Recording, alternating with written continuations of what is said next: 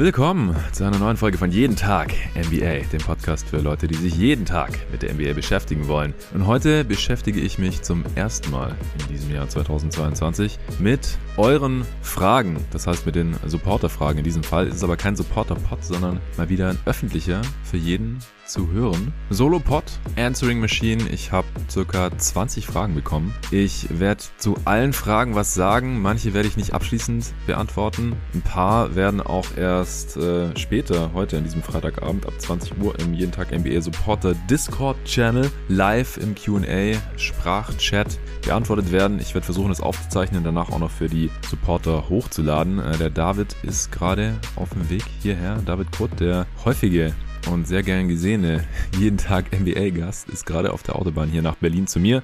Wir verbringen das äh, Wochenende zusammen und der wird heute Abend hier dann am Start sein beim äh, Live QA im Discord. Und genauso der Arne Brandt, der wohnt ja hier in Berlin, genauso wie ich. Der kommt heute Abend auch noch rum. Und die anderen Fragen, die werde ich entweder jetzt gleich äh, vollständig nach bestem Wissen und Gewissen beantworten. Es sind Fragen zu diversen Trades, ja, wenig verwunderlich, hier so zwei Wochen, knapp zwei Wochen nur noch jetzt vor der Trade Deadline dieses Jahr. Und zum All-Star Game, gestern wurden die Starter bekannt gegeben.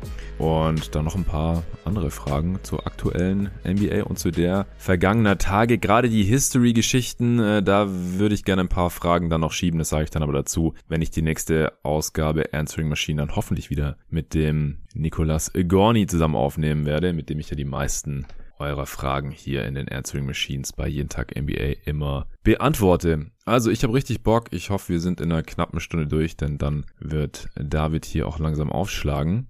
Bevor es losgeht, gibt's einen kurzen Spot, Werbung sozusagen für einen neuen Sponsor, einen ganz besonderen Sponsor für mich persönlich, muss ich sagen, weil ich, habe ich jetzt mal so drüber nachgedacht, wahrscheinlich sonst nirgendwo so lange Kunde bin wie bei Kicks.com. Klingt crazy, aber ist so. Es hat damals angefangen, so 2002, 2003 dürfte es gewesen sein. Ich war so 14, 15 und voll im Basketball und NBA-Fieber, habe selbst schon gezockt im Verein, immer tief in die NBA eingestiegen, NBA Live gezockt die ganze Zeit und auf DSF und äh, Premiere damals irgendwie versucht Games zu schauen, Five gelesen und so weiter und so fort. Five dann erst ab 2003, ja, davor Basket gelesen. Ja. Und ja, man musste sich auch irgendwie einkleiden und da bin ich irgendwie auf Kicks gekommen, wahrscheinlich gerade über Werbung in einer dieser Zeitschriften.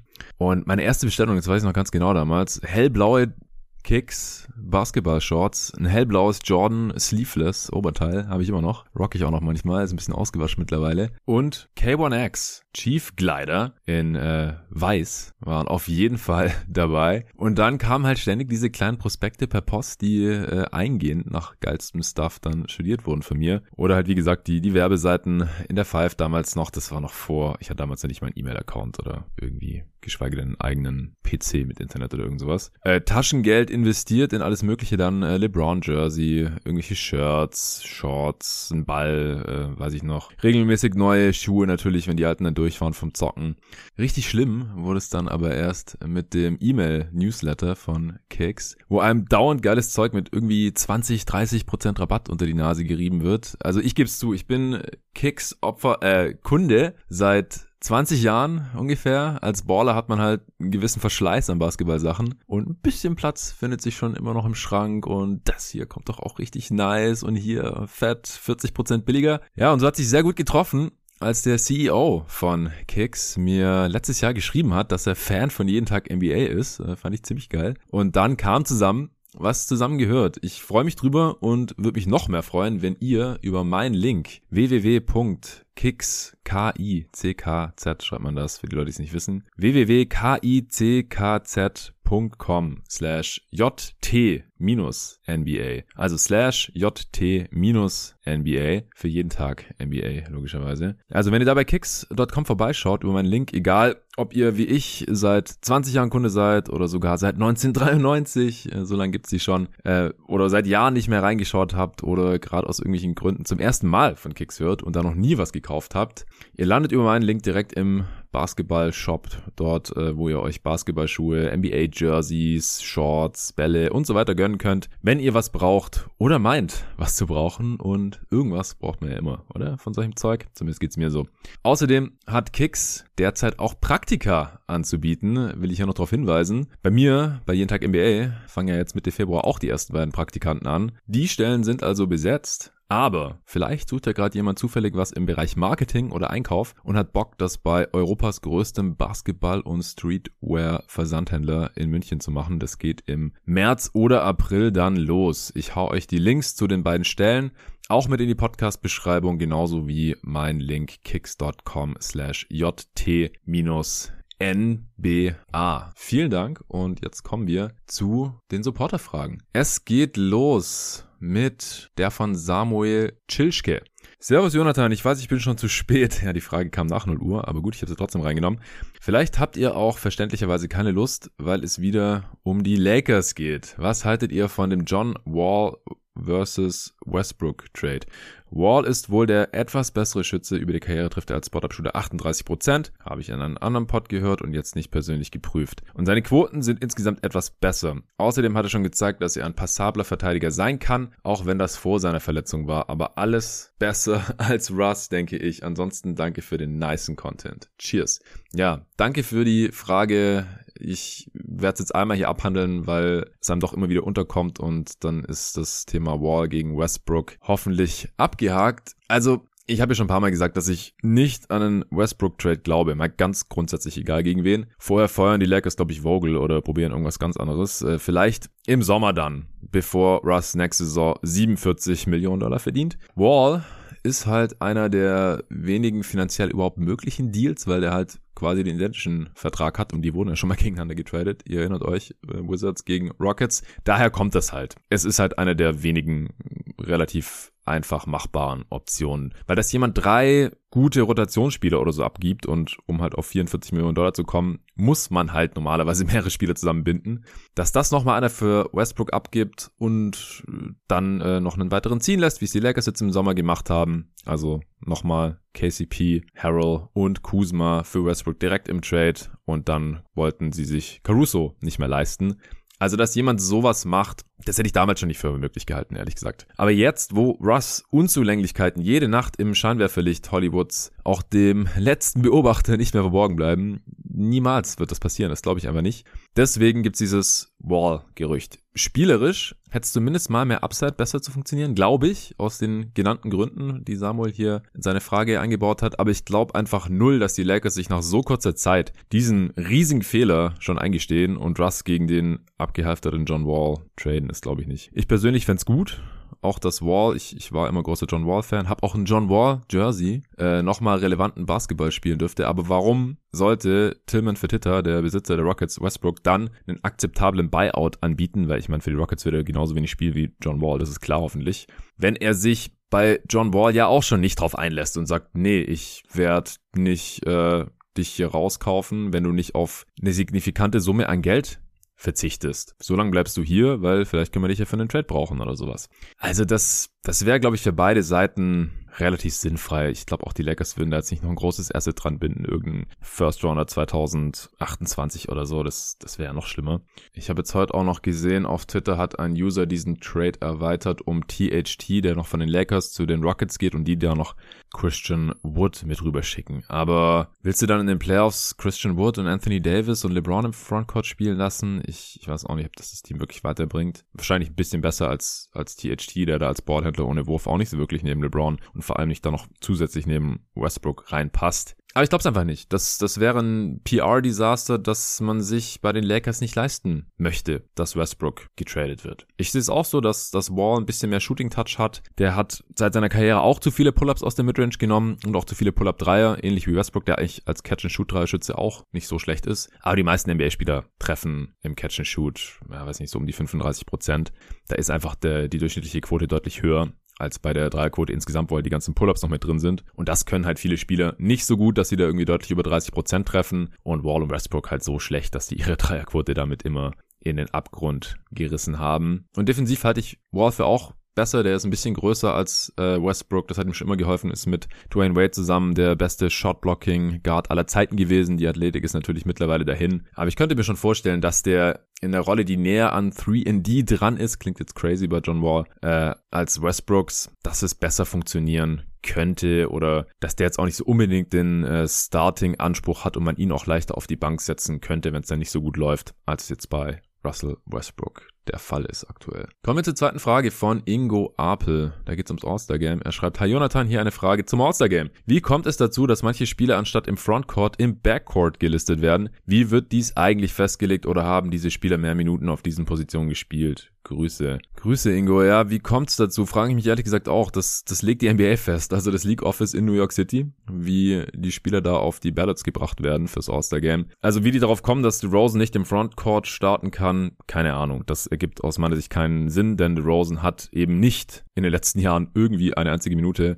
auf einer Guard-Position verbracht. Also das scheint irgendwie noch auf einem Eindruck zu basieren, ganz zu Beginn von DeRozans Karriere, als er mal auf der 2 aufgelaufen ist oder so. Oder dass halt ein Ballhändler ist und relativ viel mit dem Ball in der Hand macht und als Playmaker auch für die Bulls im Halbfeld agiert. Aber er, das macht ihn halt nicht zum Guard. Also Jokic ist auch ein Playmaker und ist auch, kein, wird auch niemals als Guard geführt werden, jetzt um ein Extrembeispiel zu nennen. Ja, also unterm Strich einfach Positionen sind sowieso unzureichend, ja, eine unzureichende Beschreibung. Das sind Schubladen, in die viele Spieler einfach nicht gepresst werden können. Deswegen schafft's bitte überall ab, wo es nicht dringend notwendig ist. Zum Beispiel bei solchen Nominierungen, bei irgendwelchen Teams, Ballots und so weiter, weil da kommt halt meistens dann irgendein Quatsch dabei raus. Warum das so ist, ich, ich weiß es nicht. Äh, All-Star Game, Nochmal hier in der Frage von Marco Behringer. Er schreibt, Herr Jonathan, danke für den gewohnt starken Content. Ja, danke dir fürs Zuhören und Supporten. Hab eben gesehen, dass das Rising Stars Game wohl in ein Turnier gewandelt wird mit vier Teams aus Rookies, Softs und Ignite Playern. Hört sich für mich ganz interessant an. Was hältst du davon? Und würdest du gern noch beim All-Star Weekend ändern, slash rauswerfen, slash implementieren? Gruß Marco. Also ich bin mittlerweile eigentlich ganz zufrieden. Kurz zur Erklärung für die Hörer, die es nicht mitbekommen haben. Rising Stars Game ist äh, das ehemalige Rookies äh, versus Sophomores Game. Ähm, das gibt's ja in der Form schon lange nicht mehr. Dann wurde ja eine Zeit lang äh, Internationals, also das von diesen Rookies und Sophomores halt aus diesem Spielerpool halt ein Team aus internationalen äh, NBA-Spielern, eins aus äh, US-amerikanischen Basketballspielern gegeneinander gezockt hat. Und jetzt haben sie das nochmal umgestellt und zwar gibt's jetzt einen Spielerpool aus 28 Spielern wo zwölf Rookies drin sind, zwölf Sophomores, also Spieler im zweiten Jahr und dann noch vier Spieler von den G-League Ignite, also dem G-League-Team, also aus der äh, Entwicklungsliga, der, der Farmliga, wenn man so möchte, der NBA, G-League Ignite, da spielen eben Spieler, Talente, Prospects, die noch zu jung sind für die NBA, anstatt ans College zu gehen oder irgendwo international zu zocken oder das Jahr auszusetzen, gibt's ja auch manchmal. Spielen die dann eben in der G-League, können da bis zu 500.000 Dollar, glaube ich, schon ge gewinnen, sage ich schon, verdienen, also wirklich verdienen als äh, vertraglich festgelegtes Salary. Im Gegensatz zum College, wo das ja immer noch nicht möglich ist, oder halt auch international, wo sie auch nicht so viel verdienen können, normalerweise, als äh, 17-, 18-Jährige. Und das äh, hat ja die letzte, hat der letzte Saison auch schon ganz gut funktioniert. Jane Green, zweiter Pick der Draft zum Beispiel, der hat da gezockt, äh, Kuminga, siebter Pick und Isaiah Todd von den Wizards, der in der zweiten Runde gepickt wurde. Und Deshaun Nix, der gar nicht gepickt wurde und ich glaube jetzt ein Two-Way-Deal bei den Rockets hat. Zumindest war da irgendwie mal der Vertrag. Also äh, geht auch in verschiedenste Richtungen dann für die Dudes und ähm, ja, wenn es das letztes Jahr schon gegeben hätte, hätten halt diese vier dann damit gezockt beim Rising Stars Game. Dieses Jahr sind es dann eben die G-League-Spieler von den Ignite, die für die kommende Draft dann verfügbar sind, weil die haben ja jetzt sogar einen Spieler drin, der noch zu jung ist, sogar für die Draft 2022 mit Scoot Henderson. Der darf nicht mitzocken. Leider. Hätte ich auch ganz gerne mal gesehen gegen NBA-Spieler, äh, die im ersten oder zweiten Jahr sind. Es wird dann auf Jaden Hardy und Co. begrenzt dann. Also eine ganz coole Sache auf jeden Fall. Vor allem für Leute, die auch Talente ganz gerne scouten. Klar, ist, ist wie beim anderen All-Star-Game, beim echten, beim großen All-Star-Game auch so, dass da jetzt nicht auf dem Level verteidigt wird, wie wenn die in einem richtigen Team zusammenspielen würden. Das ist klar. Aber da komme ich vielleicht nachher auch nochmal dazu. Kommen wir zurück zu Markus Frage. Ich würde, ähm, ja, wie der geneigte Hörer ja schon weiß oder gerade gehört hat, ich würde Positionen abschaffen, einfach weil die teilweise keinen Sinn mehr ergeben und halt echt nervige Auswirkungen auch haben können. Ansonsten wünsche ich mir schon seit Jahren, dass es beim All-Star Game um noch mehr als nur die Ehre der Spieler und ein bisschen Geld für eine Charity geht, was vorletztes Mal offenbar schon gereicht hat, denn das letzte Viertel war grandios damals, fand ich. Also mit dem Elam Ending. Das war, war spannend, da war Intensität drin. Man hat gesehen, beide Teams wollen auf jeden Fall gewinnen. Da wurde ordentlich verteidigt. Aber wenn es jetzt zum Beispiel ums Heimrecht in den Finals gehen würde, das war früher immer so ein bisschen mein, mein feuchter All-Star-Game-Traum, als da auch noch die tatsächlichen Conference-Teams gegeneinander gespielt haben. Ist ja mittlerweile auch nicht mehr so, sondern die beiden Captains, also die jeweils die meisten Stimmen bekommen haben in jeder Conference, dürfen sich ja wie früher im Sportunterricht ihr Team zusammenwählen. Das sind ja dieses Jahr jetzt Kevin Durant und LeBron James. Finde ich ein bisschen lame, dass es Durant äh, machen wird, weil der safe nicht spielen wird und ist halt lame, wenn man da ein Team wählt und dann selber gar nicht mitzocken kann. Aber so ist es halt. Und deswegen spielen da ja im Endeffekt nicht mehr die Conferences gegeneinander, deswegen fällt das natürlich weg. Aber früher hätte ich es cool gefunden, weil ähm, ja vor dem Elam-Ending und bevor diese Teams zusammengewählt wurden, ich glaube, das packt dann doch den einen oder anderen nochmal bei der Ehre, so, hey, hier, LeBron hat mich ausgewählt, jetzt reiß ich mir doch mal lieber ein bisschen Arsch auf und ich habe keinen Bock, jetzt hier mit 20 zu verlieren. Vorher war es doch noch mehr einfach rumgeht, Zocke und ich meine, das, das habe ich heute auch schon ein paar Mal auf Twitter geschrieben, weil manche halt geschrieben haben, so, ja, es regt euch alle so auf, dass Wiggins jetzt All-Star-Game-Starter ist. Ist doch sowieso nur ein, ein Show-Event und ein Fan-Event, Beliebtheitscontest und so. Und ich sehe das halt anders, weil zum einen geht's mir um die Nominierungen und es ist halt de facto nicht so. Es ist so, dass auch hier im Pod, wir immer wieder sagen, hier, dieser Spieler ist All-Star-Level und es ist, da geht's ja nicht drum, äh, der wird von irgendeiner K-Pop-Band unterstützt und bekommt dann ganz viele Stimmen auf Twitter oder den hat äh, Justin Bieber geretweetet und, und deswegen bekommt er jetzt hier viele Stimmen oder er kommt aus einem Land, wo jeder für ihn abstimmt, wie Sasa Pachulia damals äh, mit den ganzen Georgiern im Rücken oder früher noch Yao Ming, noch viel krasser mit den ganzen Chinesen.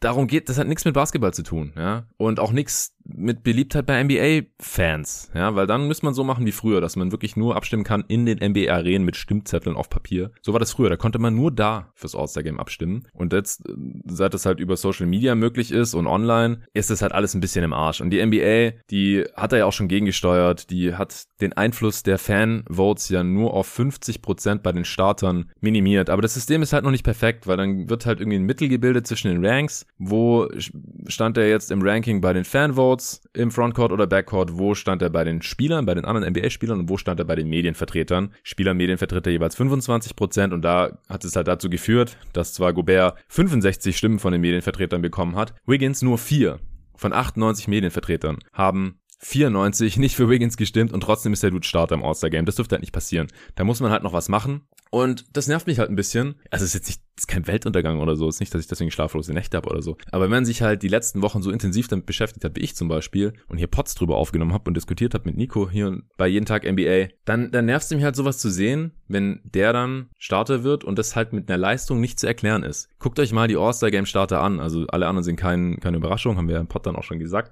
Äh, Im Westen neben Wiggins natürlich LeBron, Jokic, Morant ist vielleicht eine kleine Überraschung, statt Mitchell oder Booker oder Chris Paul oder so. Und natürlich Steph Curry. Und im Osten sind es äh, wenig überraschend Trey Young, DeMar DeRozan und natürlich Durant, Antetokounmpo und Embiid geworden. So, und welcher Spieler fällt hier jetzt echt leistungsmäßig extrem ab, Andrew Wiggins. Und das passt dann halt nicht mehr, ja, wenn man Spieler in ihre Verträge reinschreibt, hey, wenn du All-Star wirst, dann bist du so gut, dass du 1,5 Millionen Dollar mehr bekommst oder eine Million oder so. Das haben viele Spieler in ihren Verträgen drin. Oder wenn man sagt, bei Trade-Szenarien, wir möchten gerne einen All-Star-Level-Spieler, dann wollen die ja nicht jemanden, der viele Twitter-Follower oder Twitter-Stimmen hat oder so, sondern wollen jemanden, der gut darin ist, Basketball zu spielen und das Team auf ein anderes Level heben kann oder sowas. Und wenn es halt, ja, einfach immer wieder diese Ausnahmen gibt, die die eigentliche Regel bestimmen, dass die NBA versucht, hier Leistungen zu honorieren und hier wirklich die 24 besten Spieler diese Saison aufs Parkett zu schicken. Und das ist ja auch das, was das ganze Ding erst zu einem Event macht. Es ist ja kein Event, weil es eine Show sein soll, wo keiner verteidigt und irgendwie die besten Danker sein sollen. Das habe ich im Pod, glaube ich, neulich schon mal gesagt. Sondern es ist halt eine Show und ein Event, was viele Leute interessiert, weil halt die 24 besten Spieler der Liga da gegeneinander spielen. Das sieht man sonst halt nie. Nie. Ja. Und dann haben ja manche noch geschrieben, ja, aber da wird er eh nicht verteidigt und ja, wen juckt es schon, ob dann da Wiggins rumstolpert oder nicht. Ja, mich juckt schon. Ich schaue mir jedes All-Star-Game an. Schon immer immer. Mache ich einfach. Das mag ich einfach. Mir gefällt das. Wir laden Kumpel ein oder zwei oder drei und dann ziehen wir uns das halt rein. Jedes Jahr. Der Weekend auch. Davor schon Freitag, Samstag. Je nachdem, wie die Leute halt Zeit und Bock haben. Aber ich ziehe mir das alles rein. Und ja,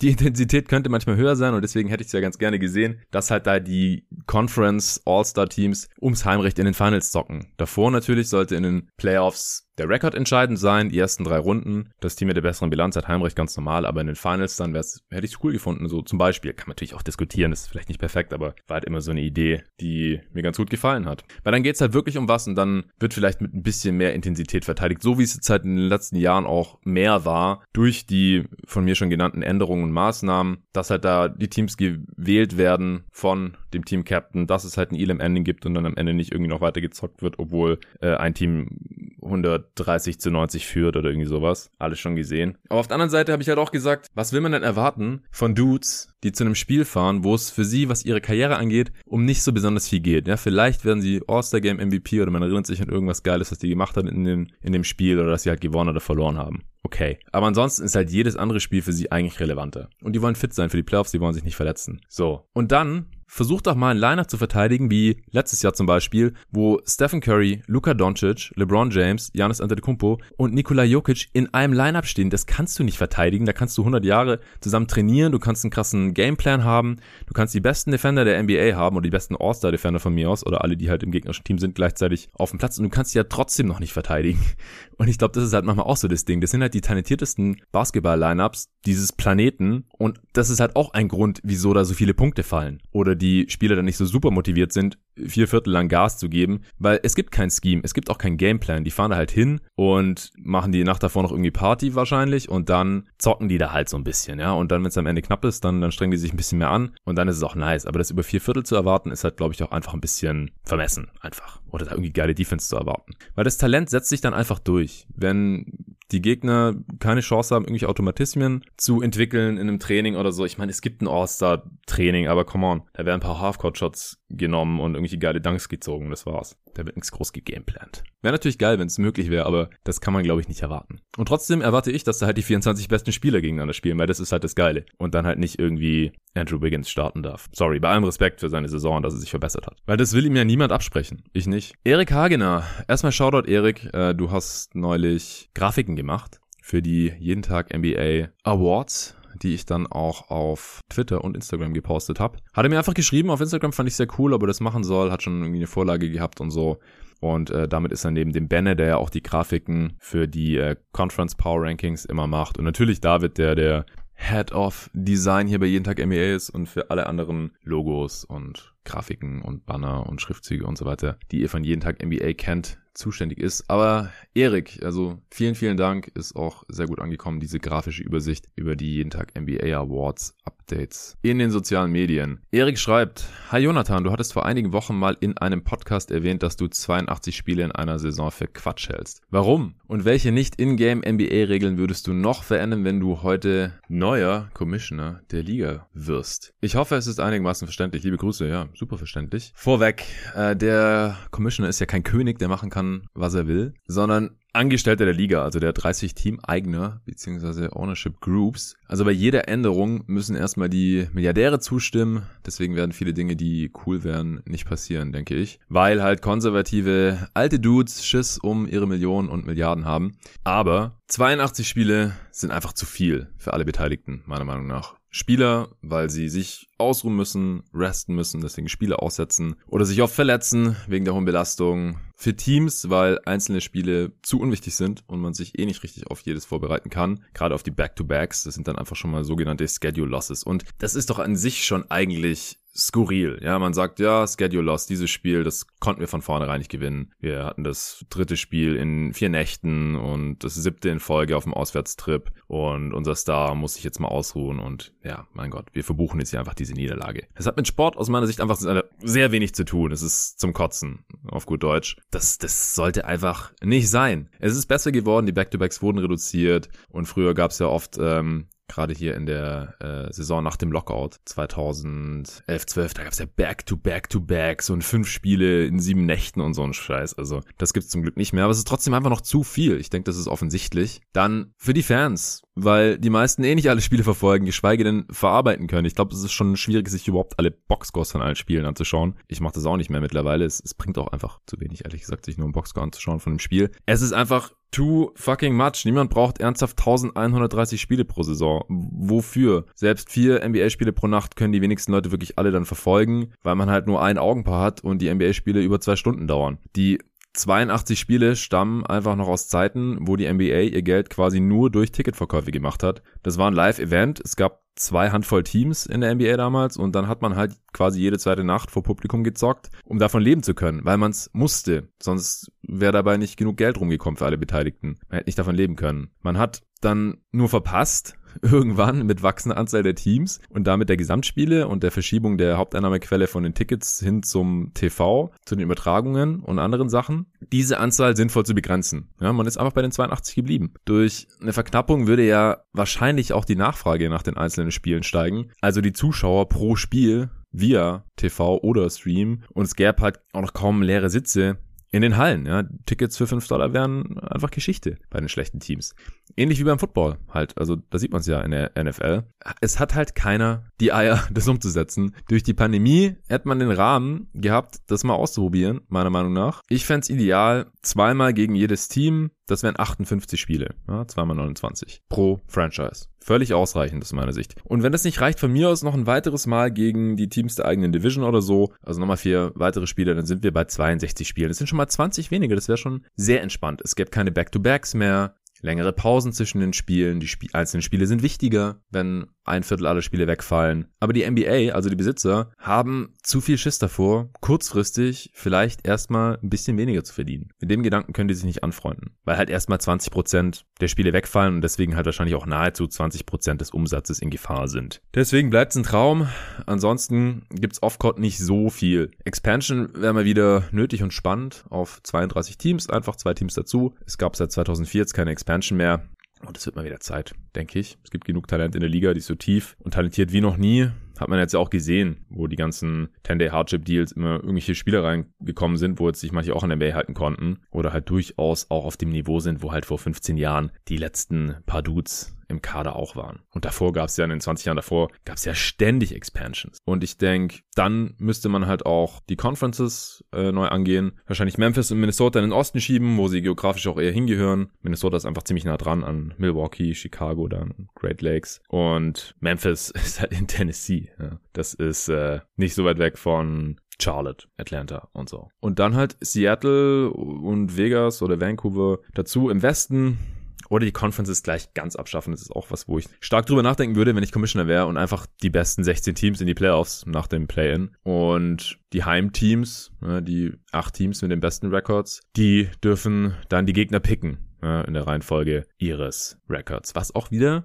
die Wichtigkeit der Regular Season verbessern würde. Und ab geht's. Also glaube ich auch nicht dran. Und dann noch, äh, mir ist gerade noch was eingefallen zum All-Star-Game, was ich vorhin vergessen habe zu sagen, was ich als Commissioner auch einführen würde. So ein paar Sachen hatte ich mir aufgeschrieben, aber ich habe mich dann ein bisschen zu sehr in Rage geredet, dass ich nicht mehr auf meine Notizen geschaut habe. Also ich fand es damals auch irgendwie nice, als die Spieler alle ihre eigenen Jerseys getragen haben im All-Star-Game und so ihre Franchise ein bisschen repräsentiert haben, statt dieser oft sehr hässlichen All-Star-Jerseys. Und dieses Jahr, oh Gott, dieses Graue, das ist ja auch wieder echt nicht mein Fall, sage ich mal. Ansonsten fand ich letztes Jahr auch interessant, als alles an einem Tag war. Also das ganze All-Star-Weekend an einem All-Star-Day. Ich fände auch geil, wenn der Dunk-Contest ein bisschen aufgelockert werden würde und zum Beispiel einfach in die Halbzeitpause des All-Star-Games verlegt werden würde. Ich weiß, dann kann es da kein Konzert geben oder so, aber mein Gott, ey, es ist ein fucking Basketball-Event. Lass doch einfach die ganzen All-Stars, die eh da sind und sich dann ja auch wieder warm machen für die zweite Halbzeit, gib denen doch mal irgendwie eine Viertelstunde für, einen, für einen kurzen Dank-Off und dann kann immer abwechselnd aus jedem Team einer stopfen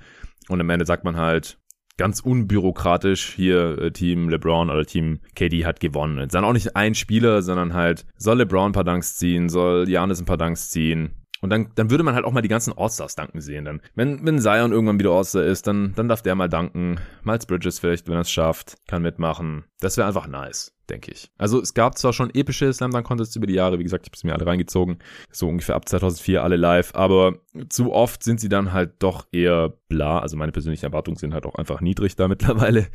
Ich weiß, wie ich da rangehen muss und dann, dann kann man auch nicht enttäuscht werden. Aber zum Beispiel Levine gegen Aaron Gordon, so hätte ich jetzt auch nicht missen wollen. Die waren damals keine All-Stars. Aaron Gordon wird wahrscheinlich auch nie wieder einer. Levine, genau, stimmt, das wäre auch so einer. Der könnte auch mal wieder einen raushauen, dann als All-Star im Osten oder ja, bei welchem Team auch immer er dann im Endeffekt spielt. Einfach locker abwechselnd zwischen den Teams, Dunks ziehen und am Ende wird dann ein Siegerteam gekürt, ohne irgendwie verwirrende und oft nicht nachvollziehbare Scores. Ich denke, das könnte sehr cool werden. Nächste Frage von äh, Benito Bardele. Hallo Jonathan, kurzes Feedback zum neuen Format mit Arne. Richtig cool, macht weiter so. Ja, dankeschön, machen wir. Frage. Mithilfe des Netratings bestimmst du die zu erwartenden Siege bis zum Ende der Saison. Mir leuchtet ein, dass es ein ausgeglichenes Netrating von 0 auf eine Saison mit theoretisch 41 Siegen hinausläuft. Wie sieht die Berechnung bei Abweichungen aus? Zum Beispiel ein Netrating von plus 1 weist auf wie viele Siege theoretisch hin? Welches Netrating benötigt man, um beispielsweise 60 Siege zu holen? Liebe Grüße, bleib gesund. Benito. Ja, das kann man relativ leicht selbst nachschauen. Und zwar, wenn man auf Clean the Glass geht, also Cleaning, die putzen, the glass mit 2s.com wird in Fachkreisen auch kurz CTG genannt oder CTG. Und da sieht man es ja gerade. Also, beispielhaft. Ein Netrating von plus 0,6 haben gerade die Raptors, ich sag doch mal wieder Conference Power Ranking Updates machen, fällt mir da gerade auf. Äh, Habe ich jetzt die Woche nicht geschafft. Nächste Woche dann höchstwahrscheinlich. Ähm, 42 Siege für die Raptors mit plus 0,6. Plus 1 Denver steuern auf 44 Siege zu. Plus 2,2 die Nets 47. Also ich runde da auch immer. Es sind 46,6, aber es gibt ja keine halben oder Zehntel Siege. Deswegen runde ich da immer auf oder ab. Dallas plus 2,9 sind, also knapp plus 3, oder die Celtics sind gerade plus 3,0 sind 48,7. Also 49. Die Bucks haben plus 4,2 sind 51,6. Also man kann halt sagen, so plus 4 sind ungefähr 50 Siege, plus 1,5 sind 45 Siege, plus 0 logischerweise 41 Siege, genau die Hälfte.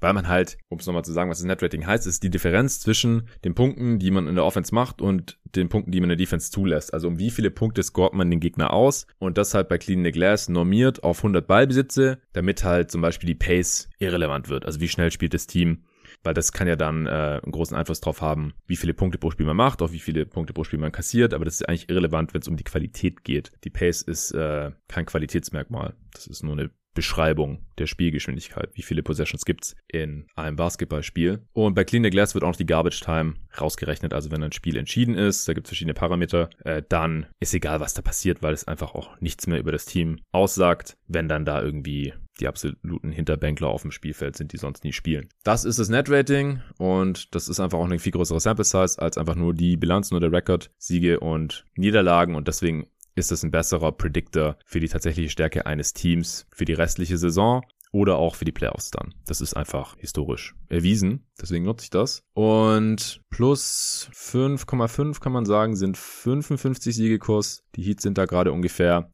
plus 7,5 kann man sagen, ist 60 Siegekurs. Die Jazz sind knapp drunter, die Warriors knapp drüber und die Suns gerade mit großem Abstand auf Platz 1 beim Netrating. Plus 8,6 ist 61,4 Siegekurs. Und wenn man da jetzt mal zurückgeht in die Saison 2015, 16, wo die All-Time Warriors 73 Siege geholt haben. Ich weiß noch, dass die ihr Net-Rating overperformed haben und zwar um sechs Siege. Die hatten in Anführungsstrichen nur plus 11,6. Damit hätte man 67 Siege geholt im Mittel. Wie es die Spurs übrigens gemacht haben, das ist auch little known fact, ja. Also das äh, vergisst man immer wieder. Ich habe es gerade eben auch wieder vergessen. Die Spurs haben auch 2015-16 in derselben Saison ein besseres Netrating gehabt als die 73 Siege Warriors, nämlich plus 11,8. Hochgerechnet sind das 67,9 Siege und sie hatten 67. Also die haben es genau getroffen. Fast genau, ein bisschen underperformed. Und die Warriors hatten plus 11,6, also 0,2 schlechter und haben 73 Siege geholt. Sechs mehr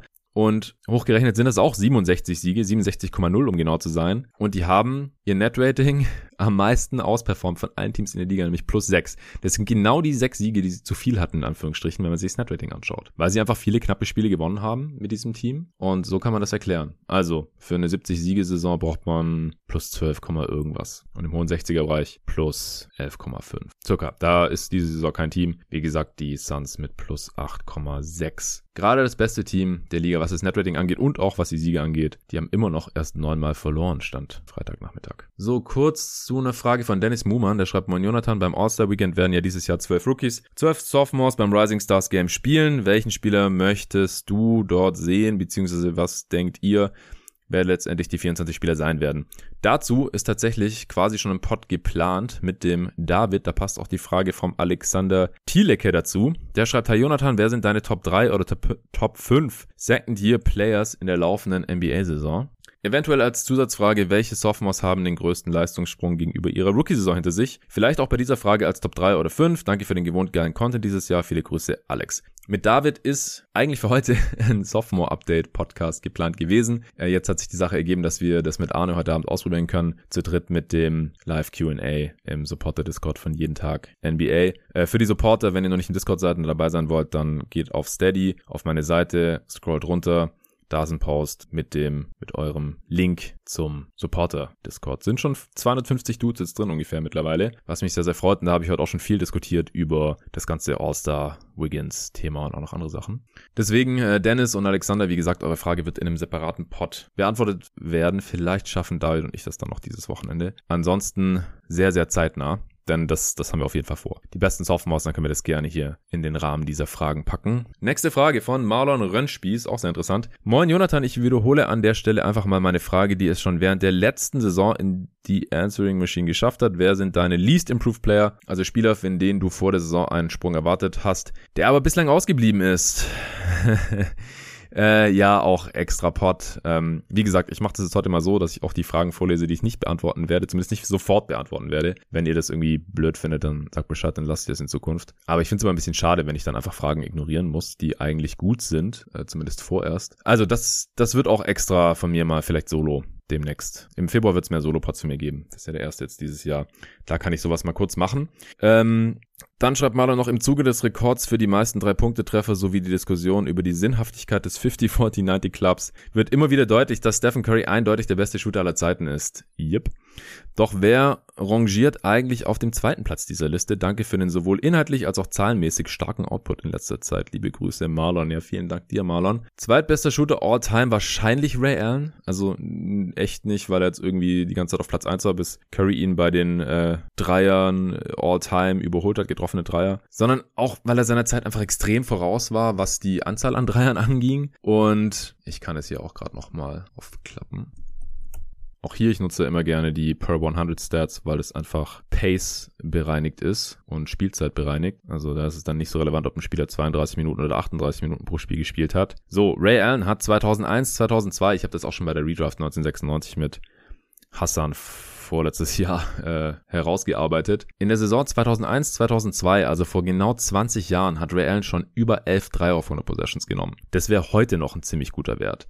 Und davon 43 Prozent getroffen. Und das war jetzt keine Ausnahme. Ja, der hat 2005, 2006 auch über 11 Dreier von den Possessions genommen, über 41 Prozent getroffen. In der Folgesaison über 10 Dreier mit 37%. Prozent Und ansonsten war der auch sehr oft über 9 über die Karriere auch fast neun Dreier auf 100 Possessions bei genau 40 Prozent getroffen. Es ist nicht Steph Curry Niveau, aber wenn man halt auch ein bisschen die Zeit mit einfließen lässt, in der der Spieler gespielt hat, dann ist das wahrscheinlich der zweitbeste Shooter all time und er würde wahrscheinlich heutzutage noch mehr Dreier nehmen, einfach weil das heute eben normaler ist und auch mehr darauf hingearbeitet wird. Ansonsten kommt da nur noch Dame Lillard für mich in Frage eigentlich, weil der off the dribble als einziger ähnliche Dinger wie Curry nehmen kann und treffen kann und da einfach unguardable ist. Also ich glaube, das hat er oft genug bewiesen. Offball leider nicht mal ansatzweise so aktiv wie Curry oder auch Ray Allen. Deswegen wird er da nicht so genutzt und ja, der ganze Aspekt fällt dann halt weg. Das fehlt mir halt so wirklich schon sehr im Vergleich zu Curry. Also Curry ist halt mit so großem Abstand der beste Shooter all time, dass die Frage nach Platz zwei gar nicht so einfach ist. Vielleicht nochmal kurz zu Dame. Der nimmt über die Karriere elf 12 Dreier auf 100 Possessions und trifft 37 Prozent, also deutlich mehr als Ray Allen auch schon seit seiner dritten Saison, immer mindestens 10. Hat dann aber einige Jahre immer nur so im mittleren hohen 30er Prozent Bereich getroffen und dann die äh, letzten beiden Saisons, also diese wieder nur bei 32 Prozent, wie wahrscheinlich jeder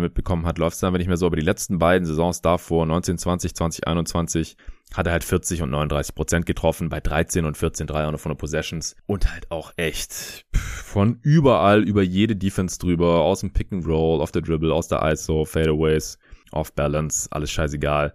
Das ist so schon auch sehr einzigartig. Also Harden war dann eine Zeit lang auch ähnlich unterwegs in Houston. In Brooklyn hat das Volumen jetzt aber wieder stark reduziert, deswegen fällt er für mich auch raus und war vom, von den Prozenten her auch nie auf, auf Curry-Niveau. Aber vom Volumen her tatsächlich auch ähnlich wie Dame. Also man musste auch sehr stark unterscheiden zwischen Off-the-Dribble-Shootern und Catch-and-Shoot-Shootern. Clay Thompson zum Beispiel, der ist vom Volumen halt auch nie an Damian Lillard oder geschweige denn an Steph rangekommen, sondern eher so auf Ray Allen-Niveau, hat teilweise ein bisschen mehr genommen, ein bisschen mehr getroffen, war aber natürlich auch schon ein bisschen später jetzt, in den letzten Jahren, da war das einfach auch schon etablierter und neben Curry auch, ehrlich gesagt, einfacher, gab es einfach mehr offene Dreier. Aber der nimmt halt nie was auf der Dribble eigentlich. Also 94% seiner Dreier über die Karriere sind aufgelegt. Also Ray Allen zum Beispiel nur 84 Prozent, der deutlich mehr auf der Dribble gemacht, bei Lillard unter 50 Prozent. Das ist richtig abgefahren. Harden natürlich auch sehr wenig Catch and Shoot, viel auf der Dribble. Was schwerer zu verteidigen ist einfach und man ist unabhängiger von seinen Teammates, äh, wenn man die Dinger quasi jederzeit hochjagen kann, auch in High-Level-Situationen und nicht erst irgendwie um irgendwelche Screens rumrennen muss oder, oder hoffen muss, dass äh, der Defender von einem weghilft, um irgendwo zu doublen oder so. Das sind so die Kandidaten. Ich würde mich jetzt hier nicht eindeutig endgültig festlegen wollen. Jonas Neblik hat geschrieben, Namen Jonathan, eine Anschlussfrage zu den Top 5 Post-Jordan-Podcasts. Dort habt ihr ja auch bei den Primes einen etwas weiteren Fokus gehabt, wenn jetzt nur auf eine Saisonleistung bzw. Championship geschaut wird. Wie ändern sich die Dinge?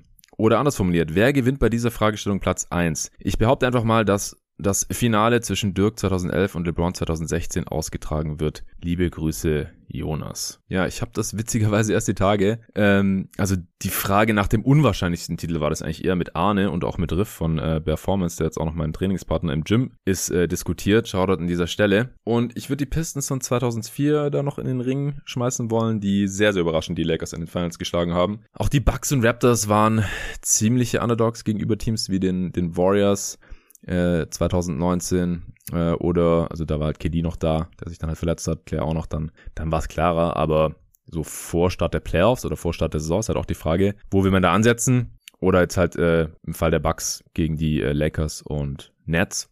Die Mavs hatten halt den krassesten Playoff-Run, weil sie wahrscheinlich in jeder Serie Underdog waren, während die Cavs keinen so schweren Weg in die Finals hatten dadurch den Osten, da aber niemand mit einer Niederlage der Warriors in den Finals gerechnet hätte, erst recht nicht, nachdem die 3-1 vorne lagen. Also ich werde das mal mit Nico bei Gelegenheit noch ausdiskutieren, würde mich vorher auch noch mal bisschen einarbeiten äh, und mir die Odds der Serien und so weiter anschauen.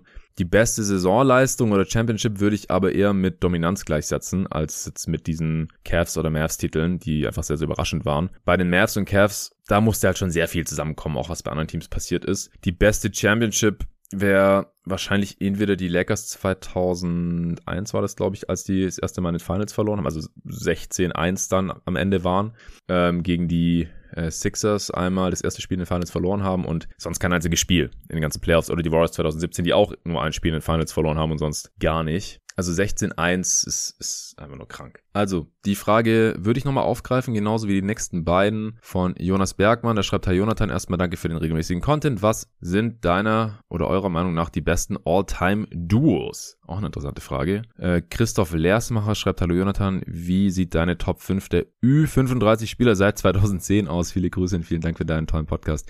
Ja, vielen Dank euch beiden, Christoph und Jonas, für die geilen Fragen. Wie gesagt, ich finde die so geil, dass ich die gerne mit dem jeden Tag NBA Historian Nico zusammen besprechen würde. Dann Sebastian Schöneck schreibt, Moin zusammen aus Marzipanien, wo auch immer das sein soll. Eine Frage und ein Themenwunsch von mir.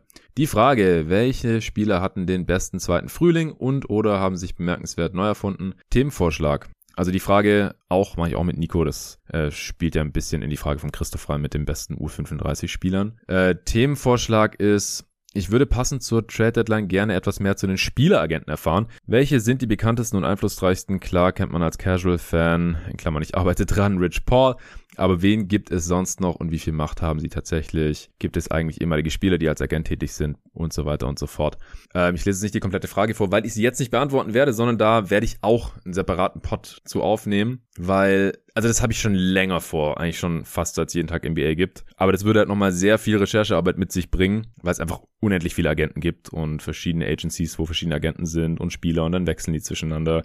Und dann für die Agenten, äh, für die Agenten, für die Agenturen arbeiten da noch oder die sind da teilweise auch noch so äh, Newsbreaker wie Shams Terrania oder die ganzen ESPN-Writer und Vogue und so. Also das ist wirklich ein krasses, krasses äh, Netzwerk und da muss man sehr viel beachten. Und bevor ich das irgendwie oberflächlich ankratze, äh, wollte ich da mal richtig tief einsteigen. Aber ich denke, das ist dann eher was für vor der Free Agency. Das ist, glaube ich, da auch sehr viel relevanter, weil die Teams halt flexibler sind. Da spielt sowas eine viel größere Rolle als jetzt zur Trade Deadline, wo die Teams halt während der laufenden Saison mit vollen äh, Cap Sheets und so sowieso nicht so viel machen können. Aber es ist ein sehr wichtiger Faktor, der oft vernachlässigt wird, auch weil halt viele da nicht durchblicken und da würde ich dann sehr gerne mal Abhilfe schaffen oder so, ja, zumindest mal einen groben Überblick schaffen, je nachdem. Das mache ich auf jeden Fall noch dieses Jahr. Jens Gering schreibt, Hi Jonathan, wahrscheinlich sogar besser geeignet, die Frage mit Nico zu beantworten, also noch so eine. Aber vielleicht hast du auch Bock, dir das alleine reinzuziehen. Das damalige designierte Lakers Superteam rund um Kobe, Prime, Dwight und Nash und auch Paul und Ronald Test ist ja grandios gescheitert, also Paul Gasol. Die Narrative dafür rund um Dwights Allüren und Sorglosigkeit und Kobys damit nicht zu vereinbaren der Verbissenheit, vereinbaren der Verbissenheit sind immer noch präsent. Aber woran lag es spielerisch? Was sagen die Daten? Kannst du das Team dies diesbezüglich mal analysieren? Liebe Grüße und wie immer danke für den exzellenten Content. Mach weiter so, Jens. Ja, vielen Dank für diese sehr interessante Frage. Witzigerweise habe ich auch darüber vor zwei Tagen erst nachgedacht, weil Jalen Rose jetzt irgendwie neulich erzählt hat, dass Kobe damals, also im Sommer 2012, war da bei irgendeinem Camp und da war Jalen Rose irgendwie auch mal irgendwie dabei, als Kobe seinen ersten äh, Anruf bei Dwight hatte oder seinen ersten äh, Call irgendwie. Und der hatte irgendwie danach direkt schon keinen Bock mehr auf Dwight Howard. Und ich habe danach dann mit Arne darüber gequatscht, weil der Sweep gegen die Spurs dann, also die, die Lakers wurden dann gesweept 2013 in der ersten Runde von den Spurs. Ouch, das, das ist halt auch so eine Serie, keine Ahnung, da, da redet irgendwie keine Sau mehr drüber. Oder von den äh, Mavs wurden die Lakers äh, ja auch gesweept 2011. Solche Sachen da, ja, weiß nicht, ver vergisst man halt gerne mal. Und ich habe in der Saison gar nicht so viel von den Lakers sehen können, muss ich sagen, weil ich in Miami gewohnt habe und ich hatte damals keinen League Pass als armer Student. Ich konnte daher nur National TV Games schauen, also alles was auf ESPN und TNT kam. Da kamen die Lakers auch oft und halt lokal die äh, Magic und vor allem viel Heat in Florida. Ich schaue mir das nochmal gerne an und beantworte die Frage dann auch mit Nico. So, tut mir leid, dass ich da so oft irgendwas verschoben habe, aber wie gesagt, ich habe das jetzt halt mal so gemacht, wenn ihr das irgendwie blöd findet, dann kann ich das in Zukunft auch lassen und wirklich nur die Fragen vorlesen, die ich dann auch sofort vollumfänglich beantworten werde. Benjamin B. hat geschrieben, Hallo Jonathan, vielen Dank für deinen wunderbaren Podcast, der die Vorfreude auf den Spaziergang mit dem Hund bei egal welchem Wetter merklich steigert. Sehr schön. Zu meinen Fragen. Wie würdest du die verschiedenen Franchises hinsichtlich der Kompetenz der Organisation, Management und Ownership ranken, ist vielleicht eher ein Thema für den eigenen Pod. Ah, hier ist nochmal so eine. Äh, zum Thema Awards. Könntest du nochmal erläutern, welchen Einfluss Awards und All-Star All-NBA Nominierungen auf die Gehälter der Spieler haben? Beste Grüße, Benjamin. Vielen Dank, Benjamin. Genau, Organizational Rankings, das haben ja neulich Ned Duncan und John Hollinger äh, in ihrem Pod erst gemacht. Ich schätze, daher kommt die Frage, ansonsten ist es ein großer Zufall. Kann ich mir auch vorstellen zu machen, aber es ist halt auch super aufwendig für 30 Teams, sich das alles äh, durchzugehen und dann irgendwie fundiert versuchen, was drüber zu sagen. Also das kann ich auf keinen Fall jetzt so aus dem Ärmel schütteln zwischendurch. Ähm, zum Einfluss von individuellen Errungenschaften aufs Gehalt. Also da gehören All-Star-Nominierungen ja dazu oder Awards. Das ist total vom Vertrag abhängig. Äh, da gibt es keine allgemeingültige Regelung. Spieler haben manchmal Incentives, also irgendwelche Boni in ihren Verträgen, wenn sie All-Stars werden. Das betrifft natürlich nur Sub-Max-Spieler, weil mehr als Max kann man nicht verdienen, außer die jährlichen Raises sind höher als das Wachstum des Salary Caps. Egal, so genau will es wahrscheinlich eh niemand wissen. Jalen Brown zum Beispiel hat keinen Max-Deal, kann aber 1,4 Millionen Dollar ungefähr mehr verdienen, falls er All-Star wird und 65 Spiele macht. Äh, hat zumindest John Hollinger so reported, dass das zusammenhängt. Also es muss wahrscheinlich beides eintreten, damit er das bekommt. Bei anderen Spielern ist es ähnlich. Also bei KD zum Beispiel, habe ich jetzt gestern auch gelesen, der hat jetzt auch, obwohl er nicht spielen wird, aber wurde er zum All-Star gewählt. Als Starter sogar hat er auch, ich glaube, 1,4 Millionen bekommen. Das ist also ein offiziell im CBA verankertes Kriterium dafür, also kann man mit in Verträge reinschreiben, muss man aber nicht, wie viel ein Spieler verdienen kann. Deswegen ist es aus meiner Sicht absurd zu sagen, tja, wenn ein Spieler X All-Star wird, weil Justin Bieber auf Twitter Werbung für ihn gemacht hat oder weil sein gesamtes Land für ihn abstimmt oder weil er Teammate von Yao Ming war früher oder was weiß ich, irgendwelche sonstigen abgefahrenen Social Media Kampagnen, dann ist es halt so, ist doch eh nur ein Beliebtheitsding, bla bla. Nee, ist es nicht. Genauso ist es bei Awards und auch bei Stats, die man auch als Incentives oder Boni irgendwelche Hürden, die erreicht werden müssen, in Verträge reinschreiben kann. Da gibt's auch richtig bescheuerte Sachen, wie zum Beispiel Mo Harkless, der vor ein paar Jahren, äh, die Blazers hatten in seinen Deal reingeschrieben, dass er paar hunderttausend Dollar mehr bekommt. Ich meine, es waren irgendwie 400.000 oder so, nagelt mich nicht drauf fest. Wenn er eine gewisse Dreierquote erreicht, auf die Saison gesehen. Und jo, hat er erreicht, ein paar Wochen vor Ende der Regular Season und hat dann äh, sehr smart keine Dreier mehr genommen, um nicht drunter zu fallen. Das ist ja auch nichts in der Sache weil Portland halt einfach das Volumen nicht mit in den Deal aufgenommen hat. Sind einfach nur reingeschrieben haben, was war das? Ich glaube 35 Prozent oder so. Und da war halt bei 35,1 Prozent hat aufgehört, Dreier zu nehmen, so mehr oder weniger. Also es kann auch nach hinten losgehen, wenn man die falschen Parameter in den Deal reinschreibt. So, jetzt kommen nur noch Fragen, die ich komplett beantworten werde. Ja, ein paar haben wir noch.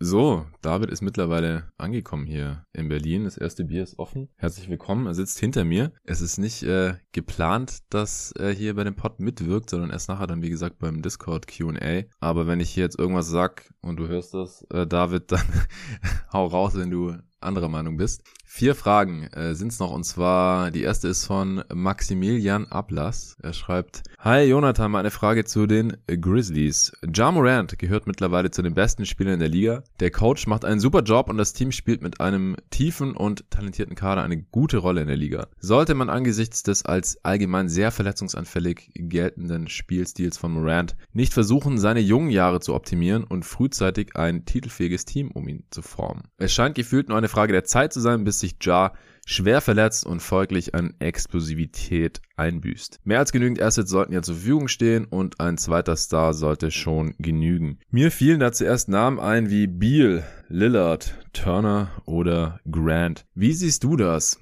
Ist halt die Frage, finde ich, welches Risiko ist größer, dass Ja sich verletzt und irgendwann nicht mehr der Alte ist oder, also bevor man das gewonnen hat, oder dass man jetzt verfrüht handelt und sich den Cap mit einem Star vollhaut und Morant muss dann ja auch noch verlängert werden. Und der Star ist vielleicht zu alt oder der passt da nicht richtig oder ist eigentlich gar kein Star, so wie Miles Turner oder Jeremy Grant. Also Beal und Dame schließe ich stand jetzt eh aus, weil die offenbar nicht weg wollen und dann werden sie auch nicht getradet, denke ich. Für Dame würde ich eh nicht traden anstelle der Grizzlies, außer vielleicht, wenn ich Philly bin. Ansonsten anstelle der meisten Teams würde ich nicht für Lillard traden und auch nur wenn seine Krankenakte dann okay aussieht. Dame passt offensiv einfach überhaupt nicht zu Ja Morant, weil beide on-all ihre on-ball ihre Stärken haben und defensiv wäre das eine fucking Katastrophe. Dame ist klar auf dem absteigenden Ast meiner Meinung nach und mega teuer. Es kann sich Memphis im kleinsten Markt der Liga, glaube ich, schlicht nicht leisten. Also den reinzuholen, mit dem Deal, dann Morant noch einen Max zu geben, den er bekommen muss und wird. Und dann noch irgendein konkurrenzfähiges Team drum aufbauen, glaube ich überhaupt nicht. Turner wäre defensiv zwar krass und falls billig zu haben, also irgendwie einen mittelmäßigen oder Late First Rounder und mittelmäßiges Asset oder so, würde ich es machen anstelle der Grizzlies, aber ein Problem, der Grizzly löst er jetzt auch nicht wirklich. Genauso wenig Jeremy Grant. Also ich sehe es aktuell nicht. Also weder den Zeitdruck noch einen Spieler, den man unbedingt holen sollte auf dem Markt. Jalen Brown wäre geil. Hey. Wie Nico neulich schon meinte, aber Memphis hat nix, was Boston weiterbringt und die sollten den eh nicht traden. Also David ganz ruhig. Äh, nächste Frage von Johannes Fockers. Hi Jonathan, danke für den geilen Content, den du uns Basketball-Nerds bietest. Als Pacers-Fan würde mich interessieren, wie du die Situation dieses Teams bewertest. Wie würdest du als GM handeln? Kompletter Rebuild oder softer Retool? Welche Spieler würdest du als Kern für die Zukunft sehen und welche als Assets einsetzen? Viele Grüße, Johannes. Ja, vielen Dank dir, Johannes.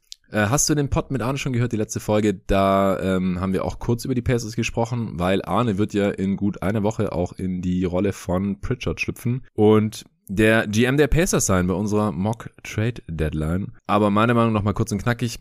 Turner würde ich auf jeden Fall behalten, weil gerade wenig wert wegen der Verletzung und anscheinend wohl eh unterschätzt in der Liga. Äh, Warren will jetzt auch keiner, weil der schon seit anderthalb Jahren nicht mehr gespielt hat. Bringt nichts, den jetzt zu traden. Brockton kann man nicht traden wegen seiner Extension zu Saisonbeginn. Die fallen also alle raus. Da bleibt dann nicht mehr viel. Also Levert und Sabonis schauen, was man rausholen kann, würde ich sagen. Ansonsten wird es mit den Playoffs diese Saison wahrscheinlich eh nichts mehr. Also auch Rollenspieler loswerden für irgendeinen Gegenwert. Äh, Tory Craig, Justin Holiday, Jeremy Lamb, falls niemand will. Bigger Picture haben die Passers niemanden, um den man einen Contender aufbauen kann gerade und den bekommt man normalerweise in so einem kleinen Markt auch nur via Draft, nicht über Free Agency und per Trade halt auch schwierig. Und in dieser Draft bräuchte man sehr viel Glück. Also meistens bräuchte es braucht es mehrere Versuche, bis man einen Franchise-Player hat. Ähm, denke, Indiana will eigentlich nur retoolen, ehrlich gesagt. Und nächste Saison wieder die Playoffs angreifen in dem Markt. Also, wie gesagt, man, man kann halt Brockton gerade nicht traden, Turner und Warren sollte man nicht traden, dann kann man gar nicht so richtig komplett äh, in den Fire Sale und Rebuild gehen. Ich denke, diese Saison sollten da noch möglichst viel ähm, Chris Duarte, Goga Bitadze, also Jackson und notgedrungen wahrscheinlich auch äh, Kiefer Sykes und wie heißt Washington? Dwayne, glaube ich. Äh, die sollten noch relativ viel spielen, einfach auch, weil nicht so viele andere Spieler da sind. Ähm, wenn man dann ein paar der Rollenspieler getradet hat nach der Deadline, äh, Turner, Warren und Brockton schön auskurieren lassen, Pick mitnehmen, der wahrscheinlich relativ hoch ist und im Sommer dann halt entweder weiter umbauen oder eben um den Kern Turner, Warren, Duarte, Brockton plus was auch immer man per Trade bekommen hat, retoolen und dann wahrscheinlich wieder die Playoffs angreifen. Falls möglich, auf jeden Fall versuchen, für einen Spieler wie Darren Fox äh, zu traden, wenn der auf dem Markt sein sollte. Also so ein Spieler mit All-Star-Talent, der aber noch nicht das All-Star-Level hat und jetzt gerade wahrscheinlich eher überbezahlt ist, weil nur so bekommt man an solche Spieler in Indiana fürchte ich, außer halt mit Glück über die Draft über mehrere Jahre. Am besten Fox für Sabonis plus X oder so. Die Kings scheinen ja auch interessiert zu sein. Und es würde auch ganz gut passen neben Merken Brockton. Finde ich. Dann Warren im Sommer vielleicht resignen, falls fit.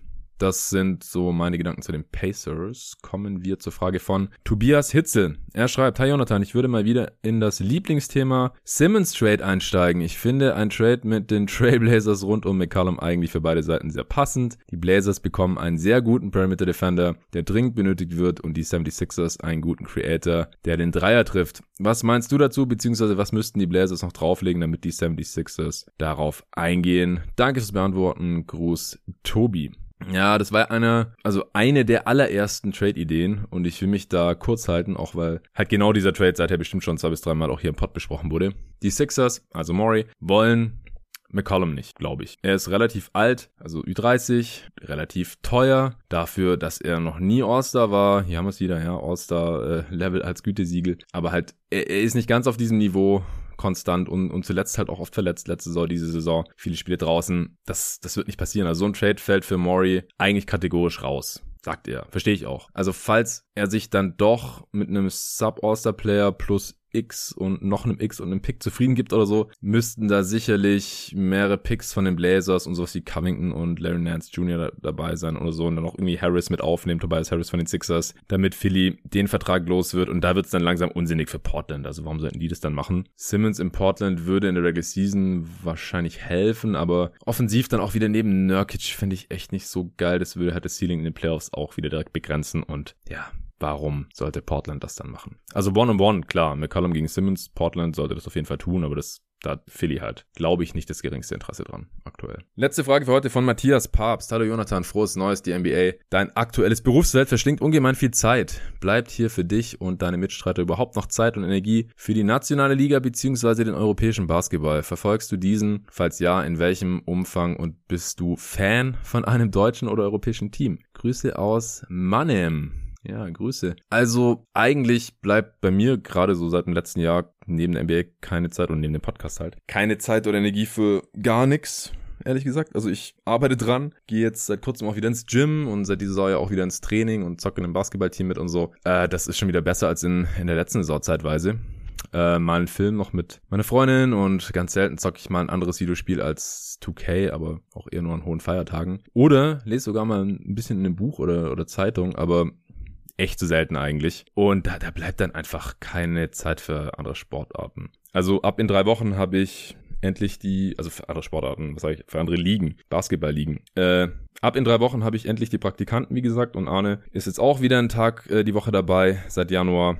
Ich habe es aber eigentlich auch schon immer so gehalten, dass jedes Game von einer anderen Liga oder halt sogar Sportart für mich eigentlich verlorene Zeit ist, die ich lieber in die NBA investiere. Ich bin eh so ein ganz oder gar nicht Typ und mag es nicht, Dinge nur so halblebig zu verfolgen. Das, das gibt mir einfach persönlich nichts. Also nein, ich habe keine Ahnung von anderen Basketballligen. Ich war in meinem Leben schon mal in, in Tübingen oder Ludwigsburg früher bei einem Basketball-Bundesligaspiel, war auch ganz cool mal. Oder auch hier bei Alba in Berlin war ich schon mal. Und find's dann halt witzig, wenn da irgendwelche Ex-NBA oder G-Liga mitzocken, die man halt noch irgendwie kennt. Aber die anderen Spieler kenne ich dann halt nicht und dann kann ich damit halt nicht so super viel anfangen. Also ich kann natürlich sehen, wie die dann in dem Spiel zocken, aber ein NBA-Spiel anzugucken gibt mir halt hundertmal mehr und bringt mir dann halt auch was für den Podcast. Also ich bin mit den 30 NBA-Franchises und den erwähnten äh, 1130 Games pro Saison echt schon bedient. Anders als David. David guckt alles, äh, wo ein Basketball im Korb versenkt wird, wenn es gerade irgendwo live läuft. WNBA äh, oder G-League oder äh, hier, guckst du auch Paris manchmal? Ja, Paris gucke ich tatsächlich manchmal, aber die letzten paar Wochen habe ich auch nicht mehr so viel Zeit gehabt. Ja, also anders als ich. Aber David ist auch süchtig nach Live-Basketball. Ich schaue ja auch viel on demand. Ja, die Frage von Dirk Herzog, die werde ich jetzt heute nicht mehr beantworten. Witzigerweise, jetzt kam jede Woche eine Frage, also eigentlich sollte ich es langsam mal beantworten können. Er hat gefragt nach der ähm, Mavs Defense. Da hat Julius, Just a Kid from Germany, ein gutes Video zugemacht auf seinem Kanal. Kann ich jetzt erstmal darauf verweisen. Und ich werde es mir auch spätestens, werde ich mir die Defense der Mavs anschauen, äh, bis zu den nächsten Western Conference Power Ranking Updates, damit ich das mal kompetent beantworten kann. Ja, ansonsten habe ich jetzt, glaube ich, wirklich alle Fragen beantwortet, außer die, die ich nachher noch mit David und mit Arne zusammen bei Discord beantworten werde, bevor wir das dann öffnen für Live-Fragen und Nachfragen. Äh, ich freue mich schon drauf. Ich weiß nicht, wenn ihr den Pod gehört habt, dann war es tendenziell schon, jetzt ist es schon nach 17 Uhr, bis der Pod draußen ist, ist wahrscheinlich 18 Uhr oder so.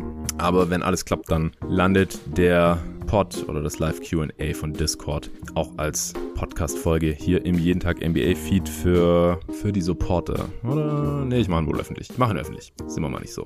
Also, kann sich jeder dann reinziehen. Deswegen äh, stay tuned. Ansonsten nochmal Danke an äh, Kicks fürs Sponsoren in dieser Folge. Zum ersten Mal. War nicht das letzte Mal. Ich freue mich sehr drauf. Checkt gerne den Link aus kicks.com slash jt NBA und äh, schaut euch den geilen Stuff von Kicks an. Und ansonsten sage ich bis zum nächsten Mal.